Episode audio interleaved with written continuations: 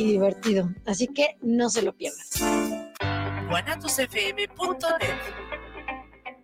Los comentarios vertidos en este medio de comunicación son de exclusiva responsabilidad de quienes las emiten y no representan necesariamente el pensamiento ni la línea de guanatosfm.net. Aceptar, respetar y comprender que hay otras opiniones es el gran principio de la sabiduría y ellos no piensan como nosotros. ¿O será que nosotros no pensamos como ellos? Quédate a conocer qué opinan los jóvenes, donde las diferencias nos enriquecen y el respeto nos une. Comenzamos.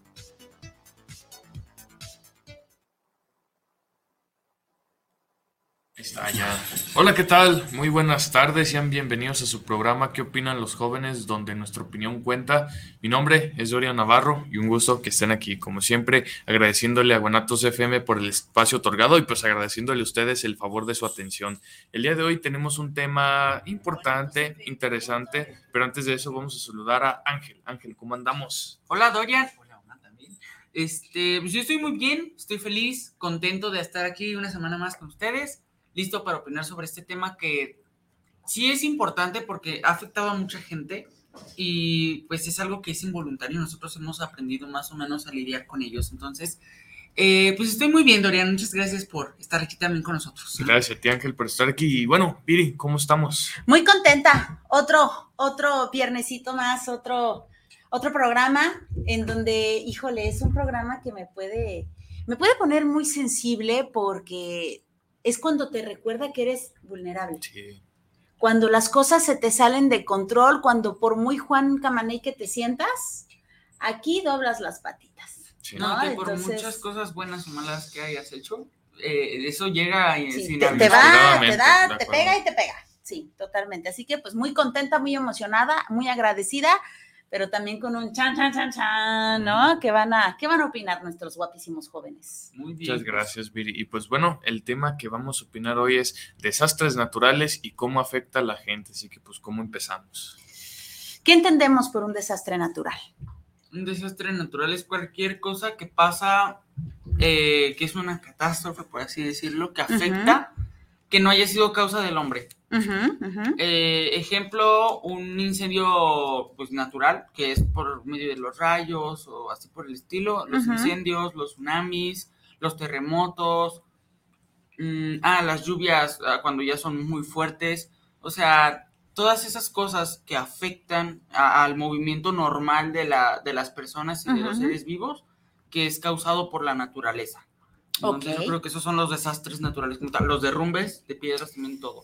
Hoy sí, cuánta cosa. Ok, del otro lado, Dorian. Pues sí, son consecuencias que resultan dañinas para los seres humanos, para la flora, para la fauna, que como bien dice Ángel, son provocadas por el medio ambiente, por cosas naturales, que pueden ser sismos, terremotos, deslaves, lluvias. Eh, deslaves, lo cual pues obviamente afecta mucho a las personas, a los animales, al medio ambiente, pero como dice el nombre, causas naturales son provocadas por cosas naturales, no por el hombre, que son cosas diferentes. que, de repente se pueden confundir. Sí. sí. ¿no? O sea, de repente somos los humanos los que hacemos nuestras dagas. Sí, hay veces que sí se ocasionan, aunque sean naturales, a causa de algo. Por ejemplo, pues, los terremotos es cuando las capas tectónicas se acomodan, ¿no? Y hay veces que es normal y hay veces que es por un movimiento constante, por ejemplo, con la construcción, con todo esto, que puede ser que sí mueva un poco, pero pues siguen siendo por parte de la tierra, o sea, sigue siendo por parte de la naturaleza lo que pasa esto. ¿Y qué decir de los bosques en donde empiezan los incendios, no? Y de repente te das cuenta de que pues dejaron una botella por ahí, el solecito hizo de las suyas, como esta lupa, ¿no? Que enciende y pues ahí realmente es natural, te, te pones a pensar, ¿no? Ah, es que sí hay algunos que sí son ocasionados por, por las personas involuntariamente, pero pues hay algunas, o sea, la mayoría de las cosas no es por eso, o sea, sabes, en las cosas de desastres naturales hay muchos otros de la gente, como la tala desmedida, que sí es otra cosa. Sí, también. Este, pero, por ejemplo, los tsunamis regularmente es pues, por la, por la, ¿cómo se llamaba? Movimiento pues sí, también es el movimiento de la Tierra. La gravedad también afecta un poco con la parte de la Luna y todo. Está muy raro, pues, pero, pero son cosas que no son causadas por el ser humano, o sea, son cosas que pasan por la naturaleza y ¿Cuál es el más horrendo de todos? ¿O cuál es el más temible ¿Para de mí todos? o para todos? No, bueno, para ustedes. A ver, tú empiezas, yo empiezo, Dorian. Tú empiézale. Va. A ver, es que todos son feos, porque todos pues, Sí, lastiman, todos, eh, o sea, te impactan, o sea, porque no sabes qué hacer. Como tú no tienes el control, Bueno, antes, antes déjame hacer un paréntesis. a ver, Antes de que me digan a cuál es al que más le temen, creo que es importante decir a cuáles hemos estado expuestos. O sea, cuáles hemos los que, no, no cuáles hemos estado expuestos, sino cuáles hemos vivido, cuáles hemos pasado. Hemos pasado terremotos, hemos pasado tsunamis, hemos pasado huracanes, hemos pasado, eh, bla. Pero no nosotros. Ajá, nosotros. O sea, ustedes, Dorian, ¿tú Como cuáles has persona. pasado? Ajá, A mí, que yo recuerde, me tocó dos sismos ok. hace como 6, 7 años que tembló aquí en Jalisco, Ujú, que fue un sismo como de 4.6 grados, no fue muy leve, pero sí se sintió, sobre todo yo estaba en la escuela y ese sería un desastre natural. Eh, siento yo que las lluvias también, Las inundaciones. las inundaciones, cuando de plano ya no se puede transitar la calle por la inundación, eso también sería un desastre natural. Eh, un huracán, el huracán Patricia aquí también tocó en Jalisco, que había muchas lluvias, que había este tipo de, sobre de todo en, en la viento. costa, ¿no? En. Vallarta. Sí, en Vallarta, en Colima, pero Sí. aquí también estaban las lluvias, el aeronazo. Entonces yo creo que también esos serían como los desastres naturales que yo viví, que yo recuerdo. Ok.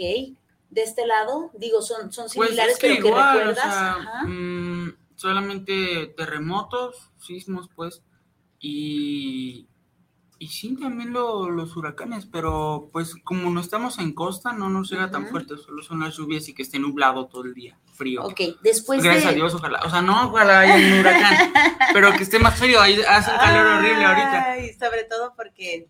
Digo, ya que estamos en esto, déjeme quejarme, déjeme eh, eh, eh, expresar que en este momento no tengo aire acondicionado y estoy muriendo. Gracias, ya. Ay, me siento más relajada. Este, mm, ya que, ya que estamos diciendo, en mi caso, obviamente igual, ¿no? He pasado por temblores, he pasado por huracanes, pero no de cerquita, o sea, simplemente estamos como, pues con esta lluvia y con estas noticias que te llegan y que pues sí estás muy cerca, pero así que te toquen, que te toquen, no. Tornados, pues los ves en, la, en las noticias, pero que me toquen, que me toquen, no, o sea, vivirlo no como tal. Pero esta pregunta la hacía por lo siguiente. ¿A cuál le tienen miedo? O sea, ¿cuál dices? De plano este yo creo que me da como un algo, como que me da un patatús, como que me muero solamente de estarlo sintiendo, Bueno, de bueno, estarlo viviendo sobre todo. Me acordé de uno que pasó hace poquito y que, o sea, de lo que hemos vivido, porque de los otros yo estaba chiquito, no me acordaba, pero sí me acordé de que el año pasado, cuando yo iba en la escuela, ¿te acuerdas que, que tembló en la casa? Sí. Y después cuando llegamos allá me dijeron, ah, no, pues regresense en la prepa. Ajá. E- Eso sí me acuerdo que tocó porque toda la prepa 5 se salió. que, ah, no, pues ya no. Cuando todavía estaba por allá. ujú. Y no, pues no va a haber clases. Nos regresaron a nuestra casa a la media hora de haber llegado a la escuela. Ujú. Y pues eso es lo único que me acuerdo. Pero ¿a cuál, cuál le tienes miedo?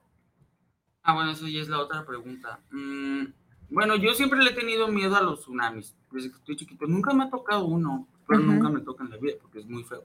Pero, o sea, el ver, creo que tengo, no me acuerdo cómo se llama eso, pero siempre que veo algo que es muy grande o mucho mayor, a mí, a mi persona, eh, como los tsunamis o que, por ejemplo, viene un asteroide a la Tierra o algo así, me daría muchísimo miedo. O sea, una cosa que se sale totalmente de tu control porque lo ves enorme. Hay una fobia a eso, no me acuerdo cómo se llama. A la cosa grande, caballero. Usted le tiene cosa grande a la Pero miedo, sí. al miedo. Cosa grande a la mierda le tengo. No, usted tiene miedo a la cosa grande. Ah, ok. No, pero sí, sí, los tsunamis desde que estoy chiquito me han dado mucho miedo. Porque me los imagino así como en las películas de que son quién sabe cuántos metros arriba y, y que me voy a morir. Me voy a morir. Y aparte de que claro. hay muchas películas. Hace poquito vi una película de eso, de un tsunami. Y, y es que están muy feos. Son o sea, horrendos, porque sí, son claro. rapidísimos, se llevan un buen de cosas y en el agua hay un buen de cosas que pues, se te clavan. se- o sea, hay un buen de cosas, pues. Y pues me da mucho miedo ese. Y los demás no sé. O sea, los demás eh, me dan cosa, pero como no, no he visto como tanto de eso, sino Ujú. más de lo otro, de los tsunamis, no me dan tanto pavor, pero cuando si los estoy viviendo, probablemente sí me da un poco más de esa preocupación. Ok, gracias. Dorian, ¿a ti cuál es el que te da más miedo? O sea, de, de, saber de lo que se tratan, ¿qué es lo que te da más miedo? Pues yo diría que un terremoto, sismos los he sentido, pero para considerarse terremoto no recuerdo si debe de sobrepasar los 5 grados, no recuerdo bien. Creo que sí, bueno, ya cuando de plano se sí, cayó. Ya exacto, ¿no? Cuando ya se siente, ya causa desastres en, en las casas, en eso, ya es un terremoto ahí. Y siento yo que sí me daría mucho miedo porque hace poco pasó un terremoto muy sonado allá en Estambul que dejó toda la ciudad prácticamente destruida. Aquí en México también cabe mencionar el, el terremoto del 85, el del 2017. Y exactamente en la misma fecha, el 19 de septiembre. Ahí viene el 19 de Ahí septiembre. Ahí viene, en este año, a ver qué. Esperemos que no pase nada. Van tres al hilo, ¿no, hijo? Sí, el del año pasado, el del 2017 y el del 85. No, no, por favor, ahí viene un ahí viene ahí viene un 19 de septiembre. Sí, entonces sí, pero no es todos los años. También mucha gente Pero se arriban sí, tres, pasa sí, o sea, que una revelación. A ver, el 85 al 17 son 15, son 20, son 32 años. ¿Y del 17 a este? Fueron casi 5 5 años. O sea, tampoco es luego, luego, luego, luego, pero o sea, sí pasa. la idea es que no pase, ¿verdad? mejor, mejor. Okay. Y también otro desastre natural que le tengo miedo son los tornados. eh, no son tan comunes aquí en México porque no es tan árido aquí. Sobre todo pasa mucho en Texas, en, en, esos, en esos estados de Estados Unidos que sí son, Arizona sobre todo, pasan mucho este tipo de tornados por el, el, lo árido aquí no es muy común que haya, entonces por eso también no me preocupo mucho, pero he, visto algunos casos de personas que han sobrevivido un tornado y se lleva casa, se lleva animales, se lleva personas, se lleva todo, entonces sí me daría mucho miedo pasar por un tornado, la verdad. Avalanchas, derrumbes, esos los que viven allá en el Qué horror. Sí, también está. en el norte, muy en el sur también. Sí, al estar medio de miedo donde hay esas montañas de nieve como en Canadá y que si hay avalanchas sí debe ser horrible porque pues es literal como un derrumbe, pero o sea es un derrumbe y como un tsunami porque literal es toda la nieve. Sí, te sepulta. Al final de cuentas te, sepulta. No, no tienes oxígeno, te mueres, no te puedes mover por todo. Ay, no, no, no, qué horror, qué horror, qué horror. De, de mi parte también es el, eh, el tsunami. A mí el agua no me puede fascinar, no sé si tenga que ver porque soy leoncito, pero de verdad no, no me puede encantar el agua y, ver así algo, pues yo creo que se sale de control, lo veo grandotote, yo también le tengo miedo a la cosa grande. si no, no está padre. Yo soy muy miedosa a eso, aunque escuchándote, Dorian, también me pongo a pensar en, el, en, en los terremotos y tener este aplastamiento, estas cosas encima. O sea, si cuando alguien te pisa, te duele, imagínate todo el cuerpo que te estén pisando, ¿no? o sea, todo el cuerpo, el escombro, está encima de ti, estás consciente, tienes sed, tienes hambre, no sabes si es de día, no sabes si es de noche, eh, no sabes qué pasó con tu familia, a, lo mejor algunas personas las ves cerquitas y también las ves aplastadas, no sabes si vives, no sabes si mueres, o sea, ¿qué es lo más horrendo de esto? Sí. Yo creo que lo más horrendo, hay dos situaciones, yo creo yo creo que lo mejor es cuando te mueres. O sea, porque, o sea, no porque la muerte sea como lo mejor en el mundo, pues, pero. No, de pues hecho sí, yo creo que en ese momento sí es un regalo. Exacto, o sea, si, te mueres, pues ya te moriste y no pasó nada. Y más si es una muerte instantánea, se te cae un techo encima, sí, probablemente escuchas así como no inventes, estuvo muy feo.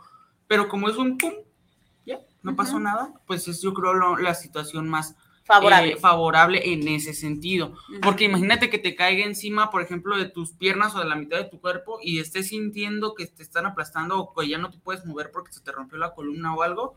Y, o cuando te sacan y ya sin piernas, ¿no? Ajá, pero sigas vivo. O sea, tú estás así como de, ¿qué? qué? O sea, como de un segundo para otro ya no tengo piernas. O sea, de la nada y ni siquiera fue por culpa mía. Entonces yo creo que sí tiene que ver mucho esas dos situaciones. Una, cuando te pasa algo a ti y no mueres, pero te deja muy mal herido para toda tu vida. O cuando tienes la preocupación de que le pasó algo a alguien de tu familia o no lo encuentran o, falleció también porque es un duelo. Entonces, yo creo que esas dos situaciones, cuando le pasa algo a alguien cercano tuyo o cuando te algo, algo te pasa a ti, creo que son los dos escenarios más fuertes. Ok, gracias. Del otro lado, Dorian, ¿tú qué crees que es lo más horrendo de todo esto? El estar consciente. Ay, sí. Porque deja tú de lo que sientas físicamente, yo creo que las secuelas psicológicas que te quedan después de vivir todo ese proceso, para mí es lo más difícil que una persona vive en un terremoto, porque sí puede pasar de que pierda alguna extremidad por el peso de los escombros, Ujú. pueda pasar que pierda su familia, pueda pasar infinidad de cosas, sobre todo en lo material, perdió sus cosas, perdió su, su patrimonio, su casa. Entonces siento yo que el estar consciente es lo más horroroso de, de estar en un terremoto. O sea, no digo también que hay que morirnos cuando nos pasa un terremoto, puede pasar, puede que no, pero siento yo que cuando estamos conscientes es cuando más se sufre un terremoto, porque obviamente estás consciente, estás sintiendo que algo no te puedes mover, como tú dices, ¿no? O sea, la noción de estar en día o la noche, la noción de qué, qué- qué está pasando, me van a encontrar, entonces el hambre, la sed. Siento yo que los factores mentales en un terremoto para mí es lo más horroroso que puede vivir una persona. ¿Y qué decir de los incendios? Uy, Sí, no, también. eso también. Que se da mucho aquí, de hecho, y que pasó muy seguido. Hace poquito se incendió la primavera. Toda la semana, ¿no? Casi Estuvo. todos. Ajá, estuvo, estuvo muy fea.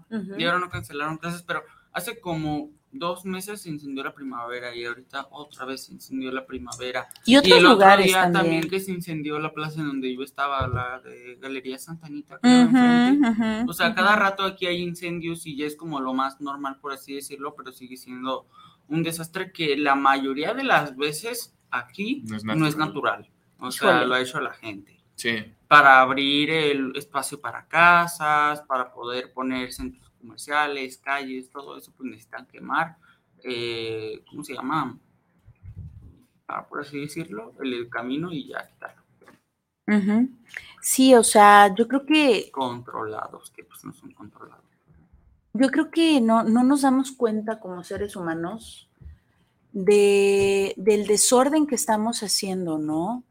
El hecho de, de lo que ahorita comentas. Em, como ser humano, ¿qué carajos derecho te da el quitar vida? Porque al final de cuentas, pues la- las plantas son vida. No solamente matan, que perdón, pero esa es la palabra, son asesinos de la naturaleza, no solamente matan a, a las plantas, sino también a los animalitos. Imagínense ustedes los animalitos quemados, ver a sus crías salir corriendo, este pelaje quemado, los que alcanzan a salvarse, los que no, que quedan literal como pollos rostizados. O sea, es increíble cómo la gente no se da cuenta de lo que está haciendo por unos cuantos pesos. Sí. Y podrán decir, no, no son unos cuantos pesos, es muchos pesos, algunos dólares. Y, eso te va a regresar, ¿no? la paz y la tranquilidad. No, no, no te va a devolver nada. Siento yo que este tipo de empresarios políticos que manejan este tipo de cosas no tienen ningún remordimiento alguno, viven del dinero, son para el dinero, lo cual pues obviamente no les da para preocuparse si plantas importantes, animales en peligro de extinción vuelvan, ay, vuelvan a, a vivir en ese hábitat, porque ese hábitat va a quedar destruido, ya no se va a poder vivir ningún tipo de, de vida. Entonces siento yo que a veces la ambición de las personas es tan cañona que puede provocar cosas que son dañinas para los humanos, son dañinas para las plantas y sobre todo son dañinas para los animales, lo cual estoy en- completamente en desacuerdo porque siento yo que el dinero no te va a sacar, no, con, con millones de pesos no vas a poder comprar una especie importante, con millones de pesos no vas a poder eh, conseguir una planta o algún tipo de vegetación importante. Entonces siento yo que estas personas simplemente tienen esa ambición, lo cual pues obviamente pues sí pueden ganar millones de pesos con, con departamentos, con Ujú. cotos, con casas, lo que sea. Y pero siento yo que no es lo correcto lo que hacen. Simplemente son personas ambiciosas que es para su propio beneficio el quemar este tipo de cosas. Estoy, ok, Perdón, perdón. dale, dale. Pero es que también tengo que hacer una observación. Ujú. Eh, es cierto que. Perdón, necesitaba eh, mi garganta. Eh, es cierto que no está padre cómo lo hacen. Creo que la. O sea, lo que hacen, siento que es malo, pero también hasta cierto punto. ¿Por qué? Porque está mal, obviamente, que quemen, sí. Creo que los medios no son lo correcto. Eso sí estoy completamente en desacuerdo. Pero es cierto que cada vez la población se va haciendo más grande. Y al haber más población, necesitan haber más lugar donde vivir. Ok. Eso no es, o sea, y es que nosotros mismos nos estamos descontrolando también, porque voy a sonar, por ejemplo, tal vez como Thanos, pues, pero sí es cierto. O sea, como en veintitantos años hemos subido dos billones de personas. Dos billones, eso es muchísimo, llegamos a ocho, a sí, somos una plaga enorme ya para el pobre millones de personas, o sea, ocho mil millones, ocho billones en Estados Unidos. Este, que, o sea, nos vamos haciendo cada vez más grandes, va viendo cada vez más gente, necesitamos más espacio para vivir y eso también significa acabarnos la naturaleza. Fíjate que esto que comentas va, va justo a lo que le iba a preguntar al comentario de Dorian. Va para los dos jóvenes. Hay un dicho que decía mi abuela, que la culpa no es del indio, sino del que lo hace compadre. O sea, realmente la culpa es de los fulanos que queman y hacen las casas o de los que compran las casas. Porque si no hubiera quien comprara, pues a final de cuentas no seguirían haciendo. Pero siempre hay gente que compra. Siempre hay gente que compra, ¿no? ¿Y por qué compran? Imaginamos, imaginemos que ese, ese lugar eh, que se quemó de la primavera, ese, ese en específico, todos nos enteramos exactamente, coordenadas y demás, y al rato que las veamos con, con casas así muy cucas, a cierto precio, pues no las compramos. Nos ponemos de acuerdo, nos ponemos en huelga y no las compramos, ¿no? Y ahí hay una pérdida para la persona. Pero esta persona, ¿qué va a hacer? Bajar los precios para que se le puedan comprar. Y entonces a lo mejor ya va a haber unos que otros que digan, de todos modos ya están las casas, de todos modos ya no se va a reforestar, de todos modos, pues vamos comprando las casas, ¿no? Nos hacemos de... Y entonces, otra vez, no es la culpa del indio, sino del que la hace compadre. ¿Qué piensan de esto, muchachos? Completamente cierto. Eh, o sea, sí es la culpa de nosotros. Y es que, pues sí, hasta cierto punto eh, es cierto. Nosotros nos seguimos sabiendo muchísima gente, nosotros seguimos comprando los lugares, seguimos comprando las cosas, seguimos haciendo más grande. Pues Guadalajara, si no me acuerdo cuántos años era una cosita así, ahorita ya es una cosota así, cada vez hay menos cerros, cada vez hay menos bosque, porque pues, está siendo una ciudad así como tipo Estados Unidos, Nueva York, que, casi no hay espacios verdes, pura, puros edificios, puros, puros edificios. Y de hecho ahorita también ya están haciendo de que edificios enormes para que ahora la ciudad sea hacia arriba también, por la cantidad de gente que está haciendo. Entonces es que pues, cada vez somos más. ¿De qué lado? Pues siento yo que sí, también somos culpables esas personas que no tienen nada que ver Siento yo que estas casas se venden no porque nosotros queramos, sino porque en Guadalajara, sobre todo en la zona metropolitana, en el centro, no hay casas tan baratas o ya no hay casas rentables. Entonces las personas deben de buscar estos cotos que muchas veces sí pueden resultar baratos, pueden resultar eh, un, poco, un poco caros, pero siento yo que sí contribuimos también a que nosotros seamos culpables de esa deforestación, de ese incendio, porque estamos pagando por algo que no está bien. Sí puede pasar de que nos pongamos no de acuerdo, que hagamos marchas, una huelga, ese tipo de cosas, una carta al, presidente municipal, al gobernador, pero siento yo que también somos culpables porque también nos gana la ambición porque vamos a querer una casa, un coto muy chido. Están de oportunidad. Exacto, ¿no? De remate, que vaya, vamos a tener vamos a comprar una casita en una zona pues chida, entonces ahí es cuando nos llega. Y cuando pasa eso y ya la ves, la ves en muestra, eh, te enamoras de la casa porque quedó muy bonita y como que se te olvida sí, o sea, que era este lugar quemado. o sea, sí las hacen chidas y todo, pero obviamente siento yo que no por ser una casa chida va a recuperar todo ese, ese desastre que provocó todas estas vidas, ¿no? Y ahora cada vez más las hacen en, en, masa. O sea, antes era de que, ah, pues yo te construyo tu casita, por ejemplo. Y ahorita no, ahorita son cotos enormes de como veintitantas casas por línea. ¿Sí? Y así pues en todo. Todas hechas en serie y en serio, ¿no? Ajá. o sea, de hecho todos son iguales también. O sea, muchas son muy, muy parecidas. Sí. Pues así son los cotos, literal, las casas son iguales. Pero pues sí, así son.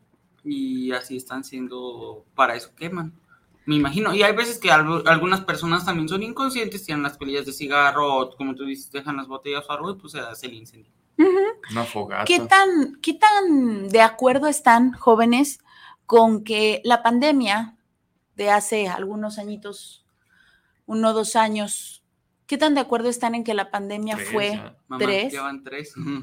Sí, en marzo se cumplieron tres. Este, no, de hecho, este año se cumplen cuatro de que empezó. ¿En serio? Sí, porque Bueno, ¿Qué no empezó en el 20? Empezó en el Empezó 20, en Japón. empezó en el 20 a ser este mundial, una Ujú. pandemia, pero Ujú. una epidemia empezó a finales del 2019. En Japón. Ma- ¿En qué momento está pasando la vida tan rápido? Nada más explíqueme, por favor. Sí. Ok. En el 2019, en Eh, creo. algo así había sido. Eh, eh, hace algunos hacer. años, ¿verdad? Tuvimos esta pandemia. ¿Qué, qué tan de acuerdo están ustedes en que esto es un desastre natural?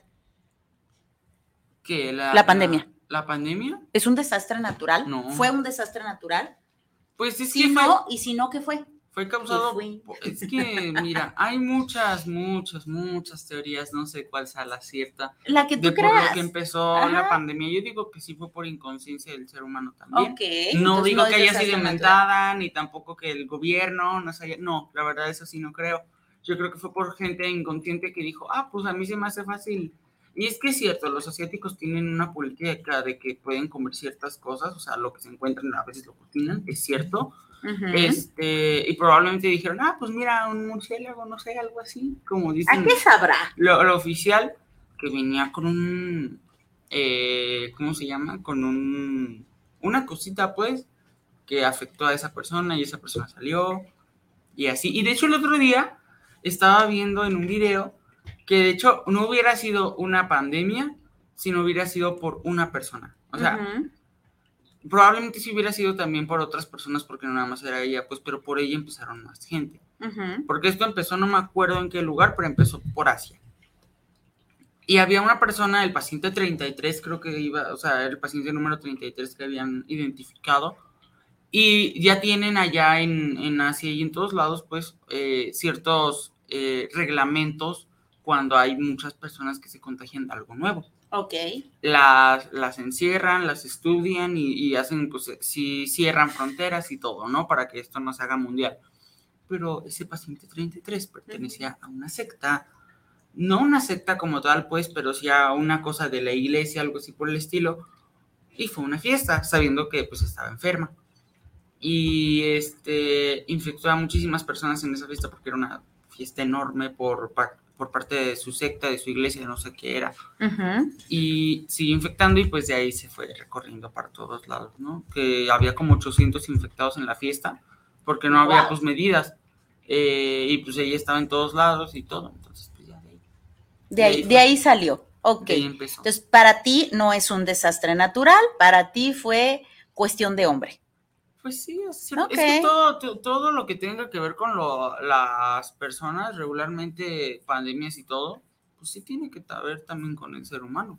Ok. Son sus, sus, sus comportamientos lo que pasa. como consecuencias. Sí. Ok, gracias. ¿De qué lado, Dorian? ¿Tú qué dices?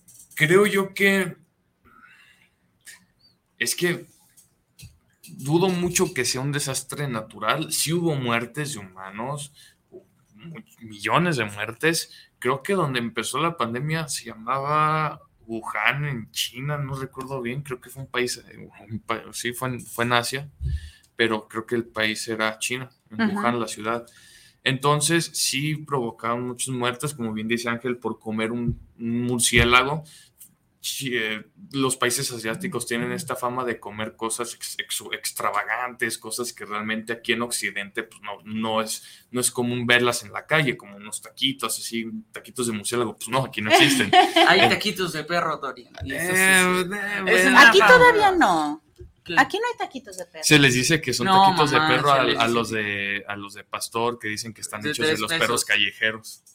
¿Serio? Pero no es cierto, ¿verdad? No Pues, son de perrito. eh, No sé, mamá. No De- sabe. déjenme en mi alucine de o que no son de perrito. o quién por sabe de qué carne sea, tal vez no es vaca como tal, o sea carne sintética o así, pues que sea barato, pues. Ah, ok. Por eso son tan baratos y tienen mala fama. Amo los tacos, no me hagan Sí, eso. en fin, dejando de lado, siento yo que es más que nada una enfermedad, no un desastre natural, porque en ese caso una gripa se propaga fácilmente si te juntas con una persona. Entonces siento yo que eso ya será un desastre natural. Pues no, porque no, no, no, no está provocado por la naturaleza, no está provocado por el medio ambiente. Siento yo que el COVID eh, es más que nada una enfermedad provocada, puede ser por los metabolismos del hombre. Es que a cada persona, me acuerdo que a mí me pegó el COVID en, en octubre del 2020, me acuerdo, y se sentía bien cañón, pero había muchas personas que no, no sentían nada. Entonces, es depende del metabolismo de las personas, así que pues yo no lo puedo considerar un desastre natural porque no es provocado por el ambiente, fue provocado por, un, por un ser vivo, que fue un murciélago, esa persona, se le pasó a una persona y esa persona lo propagó a miles y millones de personas. Entonces siento yo que no fue provocado por el ambiente en sí. Ok, ¿y qué tan de acuerdo están entonces a que mm, la, la misma tierra, la misma Pachamama, es eh, la que dice, voy a poner un estate quieto a los humanos, o sea, y hace como la de Thanos, ¿no? Como bien dices. Y entonces hace esta depuración en donde se llevan muchos de nuestros seres amados, queridos, y, que extrañamos un chorro. Eh, y, es este, es hace la de Thanos. ¿Qué tan, ¿Qué tan de acuerdo están con esto? Que la naturaleza A que la naturaleza hace esto, o sea, en donde la Pachamama dice, les tengo que enseñar de alguna manera que me están matando, que me están destruyendo, que soy su hábitat. Y entonces nos pasa todo lo que nos pasó, empezamos a hacer cambio de hábitos, empezamos a ya no salir, etcétera, etcétera. Pues siento yo que sí en algún momento la Tierra se puede hartar de lo que lo, la dañamos. Sí puede ser también que sea el que haya sido provocada la pandemia por la Tierra como un aviso hacia nosotros de que estábamos haciendo las cosas mal, o fue algo divino que lo que hizo provocar la pandemia, ay, es que dudo mucho que sea algo divino. Soy creyente y todo, pero dudo mucho que haya sido obra de, algún santo, de Jesucristo, de Dios o de algún ser supremo. Perdónenme, pero no creo que haya sido provocado por eso. Por la tierra, pues podría ser, porque hasta cierto punto la Tierra sí, sí ha tenido secuelas bastante cañonas, la capa de ozono ya está muy fregada, el aire que se respira ya es menos, menos oxígeno, ya es smog, ya es dióxido de carbono, lo cual es obviamente peligroso para nosotros. Cada vez es más puro el aire, ya casi no hay vegetación. Entonces siento yo que sí puede ser obra de, la tierra el que ya nos dé como estos avisos por debajo de las piedras de ya bájenle porque si no puede pasar algo peor. Entonces siento yo que sí puede ser que la Tierra se arte en cierto punto. Eh, el que se acabe el mundo también es otra porque hay muchos rumores, muchos mitos de que un terremoto que pueda acabar con la, la de San Andrés, que los tsunamis, que este tipo de cosas que pueden acabar con la Tierra. No dudo mucho que pasen, pero siento yo que sí puede pasar que todo lo que nos hay, que nos pasó con la pandemia, con las enfermedades y eso se haya provocado tal vez por la tierra. Ok, gracias. ¿Tú qué dices, Ángel?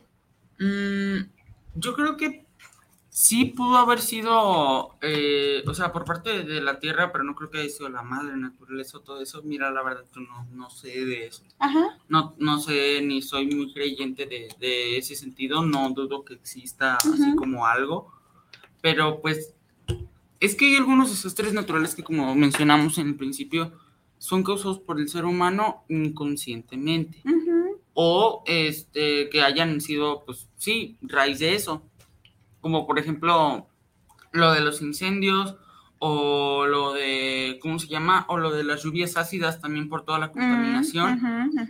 O sea, realmente hay muchos desastres naturales que sí pueden ser causados por lo humano inconscientemente y por todo lo que hemos cambiado el planeta Tierra conforme hemos estado contaminando y nosotros hemos estado aquí. Pero eh, yo creo que siguen siendo desastres naturales y son eh, o sea, no son como planeados, sino que de repente la, la, Tierra hace algo, algún movimiento, porque esto sigue siendo pues natural, o sea, sigue siendo el espacio, sigue siendo la Tierra, sigue siendo inclusive el Sol con, que de repente irradia más luz y todo. Y pues yo creo que no, no, no tuvo que ver más una depuración, sino simplemente son accidentes que pasan por la naturaleza. Ok, ok, bueno, pues ahí está. Vámonos con saluditos. Tenemos Gerardo Mancera, saludos para el programa de los jóvenes. ¿Qué opinan sobre la falla de San Andrés? Pues siento yo que eh, sí es muy probable que pase. Para quien no sabe, la falla de San Andrés es un megaterremoto que va desde la zona de California pasa por Baja California Sur y se supone que va a dividir las dos Baja Californias del territorio mexicano. Es un rumor, es un mito, lo que sea, pero sí puede pasar porque las placas tectónicas que existen aquí en, en, México, en Estados Unidos, sí son de mucha actividad, chocan entre sí eh, diario, se puede decir que diario, muchas no se sienten, pero las placas tectónicas están... se mueven. Sí, se están moviendo a cada rato. Haz de cuenta que hacen esto, pero si chocan, puede pasar lo de la falla de San Andrés. Entonces siento yo que sí puede pasar.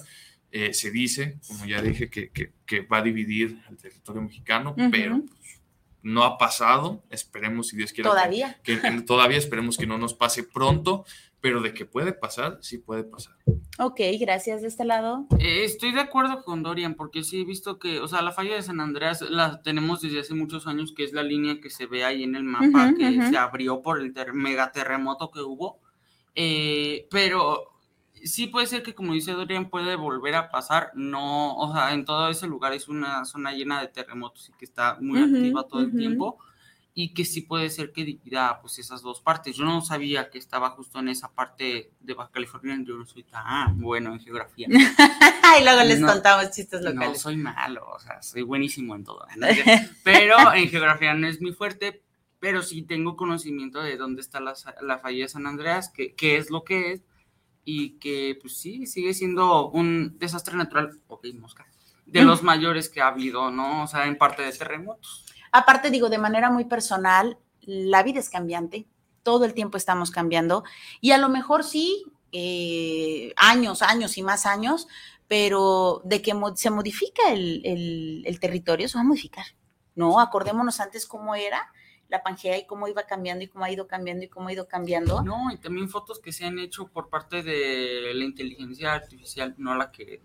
no, por favor. No, no la que tú conoces de que se han hecho estudios de cómo era la Tierra hace millones de años y pues inclusive que hay algunas, o sea, la parte de la Tierra desde el espacio se veía morada por toda la flora y la fauna que había y que también aparte era, ¿cómo se llamaban? Bueno, soltaban algunas cosas que era pura la Tierra. Sí se veía luego verdecito y, ahorita se ve mucho café. Y es, sí, mucho café. Y también desde el espacio se ve y se ve muchísima basura alrededor de nosotros. Muchísimo. Sí. ¿Para qué, qué, decimos que no? Sí, sí, ¿verdad? Bueno, pues muchísimas gracias. Gracias a, Gerardo Mancera. Gracias, Gerardo. Besotes. También tenemos a Oscar Martínez. Saludos para los jóvenes y a Viri Vargas por este padrísimo programa. Un rayo podría ser un desastre natural. Mm, no un desastre, pero sí es como un, o sea, es un, no sé cómo explicarlo.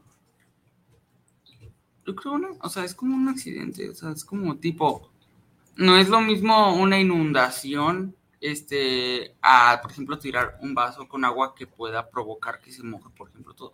No sé cómo explicarlo. O sea, sientes como muy chiquito el rayo como para que pueda ser un desastre natural puede ocasionar el desastre natural, que es el incendio, pero ese es el causante, no el desastre. O sea, por ejemplo, cuando tiras un vaso con agua, que era lo que yo quería llegar, cuando tiras tú el vaso con agua es como el causante, pero ya que esté todo derramado, es ya el desastre. pero lo causa, pero lo causa el, vaso, que el vaso, que se cayó. O sea, lo causa, lo puede causar el rayo y si le puede dar a alguien. Hay gente que le han dado rayos y hay gente que ha salido viva, no tantos pero eh, no creo que sea un desastre natural. Sí puede ser un accidente porque pues, sigue siendo por parte de la naturaleza. Se puede convertir pero en... Para que, ajá, pero para que un desastre natural sea, pues literal, un desastre, yo creo que afecte a muchísima gente. O sea, que haya sido algo que cambie por completo un lugar. Ok, gracias. ¿Tú qué dices, Orián? No, yo creo que no, porque hasta cierto punto los rayos son controlables. Siento yo que a un desastre natural es algo que tú no puedes controlar, que las personas no pueden controlar. Un terremoto no se puede controlar, no se puede evitar, pero un rayo sí. Sí ha habido casos donde les caen rayos a la gente y que posiblemente se le cae electricidad a su cuerpo. Pero también existen pararrayos, los cuales pues hacen que el rayo caiga ahí y ya no no, no, caiga en otro lado que no pueda ser controlable. Entonces, hasta cierto punto, siento yo que los rayos sí son controlables.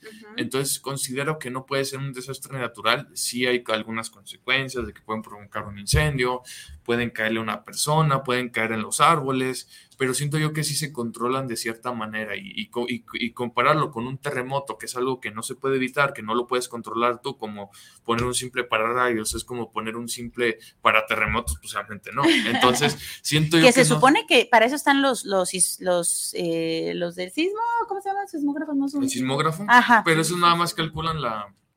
Medio te van avisando, pero es muy poquitito tiempo antes, ¿no? Sí, de acuerdo. No, y aparte, o sea, te avisan, no los impiden. Solamente es como, ah, pues mira. Sí, de cuánto fue la magnitud y eso. Ok, ok, bueno, pues muchísimas gracias, Oscar Martínez, besotes. También tenemos... Ah, bueno. No, ¿qué le demos? ¿Qué le demos? También seguimos con Héctor Manuel Rojas. Saludos para qué opinan los jóvenes. Quiero enviar una felicitación a los tres por el tema de hoy. Es triste un desastre natural y pensar que nosotros estamos acabando pensar que nosotros mismos estamos acabando. Híjole. Sí. Es que, pues es que es lo que decíamos, ¿no? Los desastres naturales no se pueden evitar y siguen siendo eh, pues parte por la naturaleza, por nuestro mundo, por nuestra todo. Pero realmente nosotros también causamos algunos, pero esos ya son otro tipo de desastres, pero pues sí es cierto. Nosotros mismos nos hemos ido acabando nuestra flora, nuestra fauna, nuestro mundo. Sí, sí, sí, sí. Pues bueno, Bruno, aquí llegando de rápido, ¿cómo andamos? Asoleado, ah. hablando de la naturaleza, ¿no? Eh, se siente bien machina el sol, como está quemando. y además, aumentémosle, hablando de los desastres, eh, la cantidad masiva de incendios que ha habido aquí en la ciudad en las últimas semanas, de verdad es muy pesado andar bajo el sol. Este, contento de estar aquí, aunque sea de derrapón. Y hablando de desastres naturales, yo hasta el día de hoy le sigo teniendo miedo a los sismos. Es algo que me provoca mucha desesperación, ¿no? Cuando era niño me, me quitaba incluso el sueño y ahora ya, eh, ya me han tocado vivir varios, pero sí es un, un, desastre natural que a mí me provoca mucha, eh, mucha incertidumbre, ¿no? O sea, sí me declaro temeroso a los, a los sismos, ¿no? Entonces, eh, no sé, nada más por, por comentarles. ¿Pero por qué? ¿Qué es lo más horrendo de esto? Me, preocupa las dimensiones del daño que puede hacer. Ok. Y, por ejemplo, las personas que quiero, eh, las cosas que quiero, o sea, me preocupa como esa latente posibilidad de perderlo todo en un segundo. O sea, porque bueno, dices, bueno, a lo mejor en un choque de coche, pues pierdo el coche, pero lo demás sigue ahí. Pero eh, desde mi percepción, un sismo te puede quitar desde un ser querido, todo lo material, eh, una capacidad física, o sea, y además se me hace sumamente eh, desesperante pensar cómo sería vivir horas, minutos, días, semanas bajo los escombros, ¿no? Entonces, eh, para mí la labor que hacen las personas de rescate en sismos se me hace algo sumamente admirable, me, conmueve mucho. El perrito Proteo, perrito mexicano que falleció en ah, Turquía ese año en cumplimiento de su deber. ¿En Turquía? En Turquía. Y que Turquía el día de ayer mandó un perrito para que lo entrenara mm. eh, el ejército mexicano. o sea, creo yo que eh, estos desastres naturales, si bien son horribles, nos vienen a, enseñar que los seres humanos podemos unirnos para algo positivo, pero desgraciadamente tiene que pasar algo así de gacho para echarnos la mano, ¿no? Eh, lo veíamos en las imágenes del sismo de septiembre, tanto del 85 como del 2013. Eh, 17. 2017, perdón, daba igual si eran abogados, médicos, eh, albañiles, o sea, ahí daba igual si andabas de traje, si andabas de, camisa rota, de lo que sea, todo el mundo andaba apoyando, ¿no? Entonces, eh, es, es muy triste darnos cuenta de eso, ¿no? De que tiene que pasar una situación compleja para poder quitar estas diferencias, estas barreras sociales y que hay lugares donde incluso esas barreras sociales transgreden eh, y siguen siendo tan fuertes aunque pase la situación, ¿no? Muchos países decidieron no apoyar ni económicamente ni con voluntarios a Turquía ni a Siria, ¿por qué? Por situaciones políticas, ¿no? Entonces cuando dices, ah, sí, ¿no? Entonces, eh, pero a mí, eh, en cuanto hablando de desastres naturales, algo que me mueve mucho son los sismos. Ok, bueno, pues eh, vámonos con más saluditos. Tenemos a Susi Torres.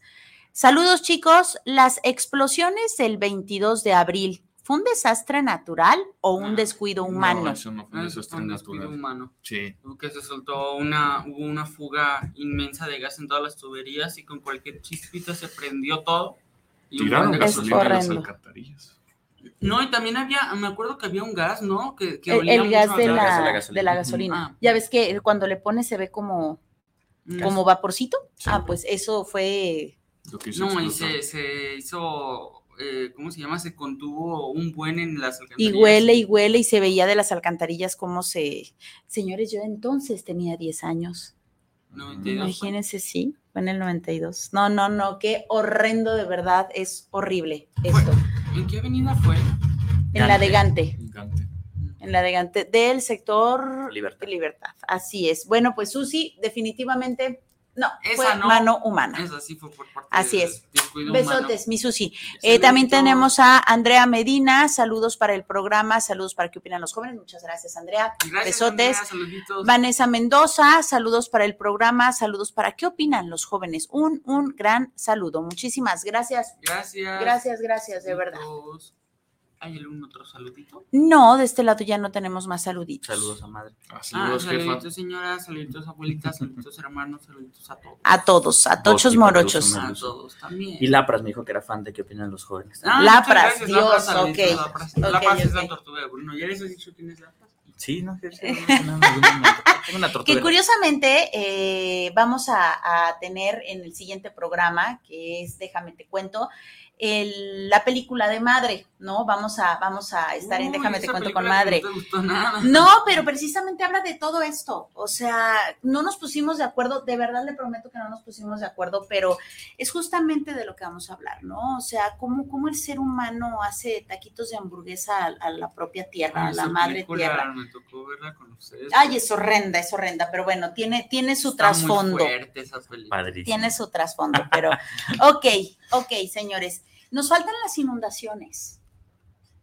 ¿Qué opinamos de las inundaciones? ¿Cómo por qué se dan las inundaciones? Pues sí son por las lluvias eh, muy fuertes, pero también tiene que ver mucho con la parte del ser humano. Porque en la de, parte... De la suciedad del ser humano. Sí, la parte del ser humano, o sea, pues toda la basura se tapan las alcantarillas o brotan cosas de las alcantarillas por tanta agua y tanta basura y pues, salen las inundaciones. Eso es aquí en la ciudad. Hay algunos otros lugares en las presas, en los lagos, todo donde sí se derrama por tanta agua. Pero, o cambia la marea y puede pasar también en los mares que vayan un poquito más alta. Pero pues aquí en la ciudad las inundaciones como tal que nosotros conocemos es por la parte. Entonces no es tanto desastre natural en la ciudad. No creo. O sea, sí, es porque llueve, llueve muchísimo y pasa, por ejemplo, con lo de los huracanes que decíamos, que llueve de repente demasiado y todo se inunda. Sí es cierto. Pero pasa las inundaciones como tal, pues también porque se llenan las alcantarillas por el agua y se tapan por el ser humano. Entonces, como se tapa, es como lo de las, lo de las regaderas, se tapa y ya no baja el agua, ya no baja el agua ya tampoco. Ok, gracias, Dorian. Pues siento yo que por una parte sí es natural porque en lugares donde hay un río se, desborda y hace que la, corriente se vaya a los, a los pueblos, se vaya a lugares donde hay casas. Pero aquí en la ciudad, concuerdo con Ángel, cuando voy por la calle hay rejillas donde se ve que cuando están barriendo, cuando está una lluvia, esa agua se va para abajo, se va para las alcantarillas. Pero sí pasa mucho que cuando la gente tira basura en, en la calle, por eso también hay veces en las que también los señores de la zona no pasan tan seguido y toda la basura se acumula, empieza a llover, esas bolsas se van moviendo, se van moviendo hasta llegar a esa rejilla y esa rejilla se tapa y lo único que hace pues es ya no se pueda ir el agua, lo cual hace que pues la calle se inunde, se haga como prácticamente un río. Entonces siento que sí puede ser por un lado una inundación algo natural, pero sí también tiene que ver mucho el ser humano al tapar los lugares donde no se deben de tapar para que todo el agua se vaya. Entonces siento yo que cuando la basura ya es mucha y se tapan estos lugares, pues ya de, de alguna manera estamos contribuyendo a ese desastre. Yo agregaría además eh, otra vez estas personas eh, con, esta avaricia que construyen en donde saben que se va a inundar, sí o sí, porque antes era un río, porque antes era un, lugar en donde pues, corría agua de manera natural, ¿no? Así es, o sea, era un lugar, es, hace muchos años, creo que ustedes todavía no nacían, el lago de Chapal estaba corriendo mucho peligro. Curiosamente, ya empezaban a construir casas en esta parte. Imagínense que hubieran alcanzado a construir casas y el lago se recupera, pues obviamente todos estarían inundados, ¿no? Entonces... Y, la gente así como, ah, bueno, ya iba a mi casa. Ahí va mi casa, exacto, ¿no?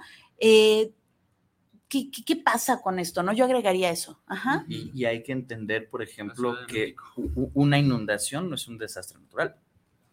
Un desbordamiento de un río lo es. Un huracán lo es. Un tsunami lo, es pero las inundaciones no, las inundaciones se dan ¿por qué?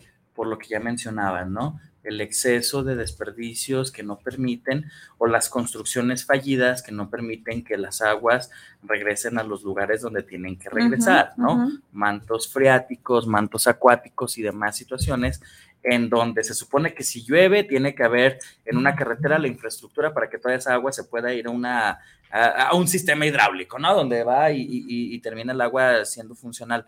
Pero muchas veces no existe eso en las construcciones, ¿no? Se supone que por ley debería de haberlo, pero así como lo, decían en los sismos, ¿no? Muchas casas se caen. ¿Por qué? Pues porque no son construidas como la ley dice que tienen que ser construidas, ¿no? Entonces viene esta parte donde el ser humano, si bien no podemos evitar un desastre natural, nosotros mismos propiciamos a que sean más catastróficos, ¿no? Otro ejemplo, los tornados. ¿Por qué demonios siguen haciendo casas en lugares donde saben que habrá tornados? Que, son propicios para hacerse tornados, ¿no? Y entonces vemos a las pobres vaquitas y las casas de madera ah, y... Sí, y, entendemos, ¿no? O sea, bueno, pues es que es un lugar que es el único que se tiene. De acuerdo, ¿no? Pero eh, eh, hay situaciones, por ejemplo, eh, muchas inundaciones, eh, muchos desbordamientos de ríos, de lagos, se dan, ¿por qué? Porque comenzamos a destruir la flora, comenzamos a podar árboles y demás, que ellos hacen una contención para que el agua pueda tener como un... Ellos succionan el agua, ¿no? Entonces, al no haber árboles, árboles alrededor de los lugares donde habita el ser humano, sí, pues obviamente el agua entra directamente, ¿no? Y el agua es una fuerza de la naturaleza brutal, entonces son situaciones en las que, híjole, ojalá que los jóvenes, cuando ellos les toque decidir cómo va a construirse el mundo y todo eso, tomen en cuenta todas estas situaciones en las que estas generaciones nos hemos equivocado. Seré presidente. No, no te creas, la verdad yo no podría ser presidente. Ok, nos queda otro saludito, César Arturo Covarrubias. Saludos para el programa desde Zapopan Centro. ¿Para qué opinan los jóvenes? Una gran felicitación por el tema que están tratando. Muchísimas, gracias, César, Y besotes a, eh, al centro. A Zapopan. Y pues bueno, desafortunadamente ya se nos acabó el tiempo, un tema interesante, pero bueno, la pregunta de la semana, ¿con qué te quedas y qué le quieres decir al público? Eh, me quedo feliz, me quedo contento de haber estado con ustedes, de haber eh, opinado sobre este tema, que la verdad es que como dice mi mamá es muy sensible porque afecta muchísimo a la gente y pues es que realmente a nuestro mundo sí le llega a afectar, pero creo que, o sea, la naturaleza es muy sabia, o sea, si sabe que pasa algo, eh, lo, quita de alguna manera, como lo que decíamos hace rato, que yo no soy tan creyente como en la mano naturaleza, pero hasta cierto punto la, o sea, la no sé, el estudio no, o sea, el mundo, pues como tal, es, es, sabio y sabe cuando algo pasa y vuelve a crecer ahora más fuerte, que pues, es, es, lo normal, es la naturaleza. Y pues nosotros somos los que pagamos los platos rotos muchas veces por la inconsciencia del ser humano, como lo decíamos Bruno, tú, Dorian, todos. Y pues bueno, creo que hay que hacer conciencia de que hay cosas que no podemos evitar, pero pues hay que ser fuertes ante esas adversidades y apoyarnos como sociedad para poder salir adelante. Entonces, pues, muchas gracias, Dorian, muchas gracias, mamá, gracias, Bruno, los 10 minutitos que pudiste haber llegado. Sí, los 10 minutos. Exacto. Y nos vemos la próxima semana. Claro que sí, Dorian. Miri, ¿con qué te quedas y qué le quieres decir a los redescuchas?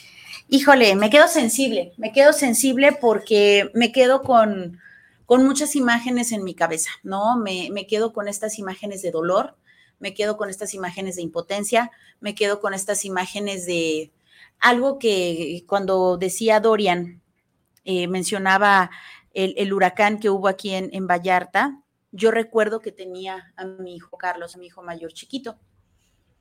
Y recuerdo muy bien que yo le estaba dando biberón a, a, mi pequeño y estaba una mamá arriba de una azotea con toda la inundación pidiendo comida para su hijo, ¿no?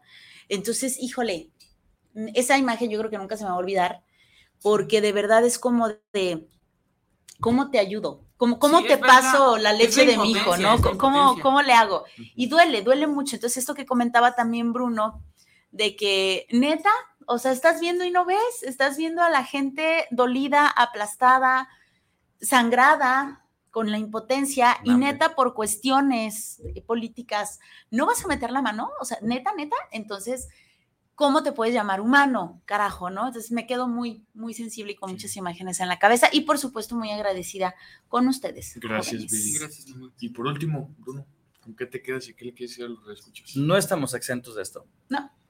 Y creo que es importante que hagamos conciencia, eh, que a veces la hacemos cada vez que se conmemora o sucede algo así.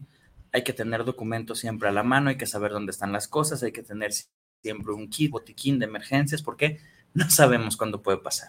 Sí, y es algo que en muchos hogares, en muchas escuelas, en muchas instituciones, en muchos lados, se ignora por completo. Digo, ah, sí, sí, sí, el botiquín, ah, sí, sí, la brigada de primeros, bla, bla. Entonces creo que es importante de que nosotros sepamos y tengamos bien identificadas esas cosas. ¿Por qué? Pues porque no estamos exentos de que sucedan estas cuestiones dolorosas, estas cuestiones traumáticas en cualquier momento, ¿no? Hay imágenes muy fuertes del sismo del 85 donde están como nosotros en una cabina transmitiendo un programa y de repente se desconectan todos. ¿Por qué? Porque el edificio se cayó.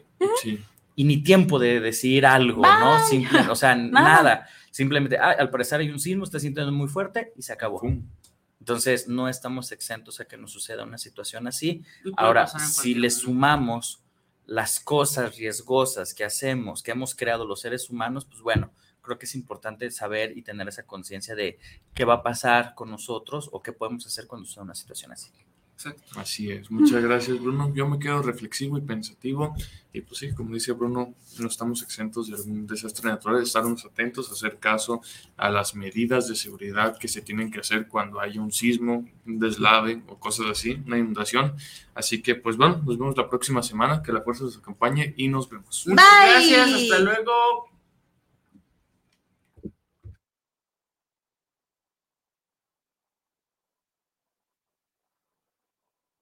Muchas gracias por habernos escuchado. Y recuerda, no eres más sabio por tener una opinión acertada, sino por saber cuándo dar tu opinión. Y los jóvenes nos dieron su opinión en tu programa ¿Qué opinan los jóvenes? Hasta la próxima.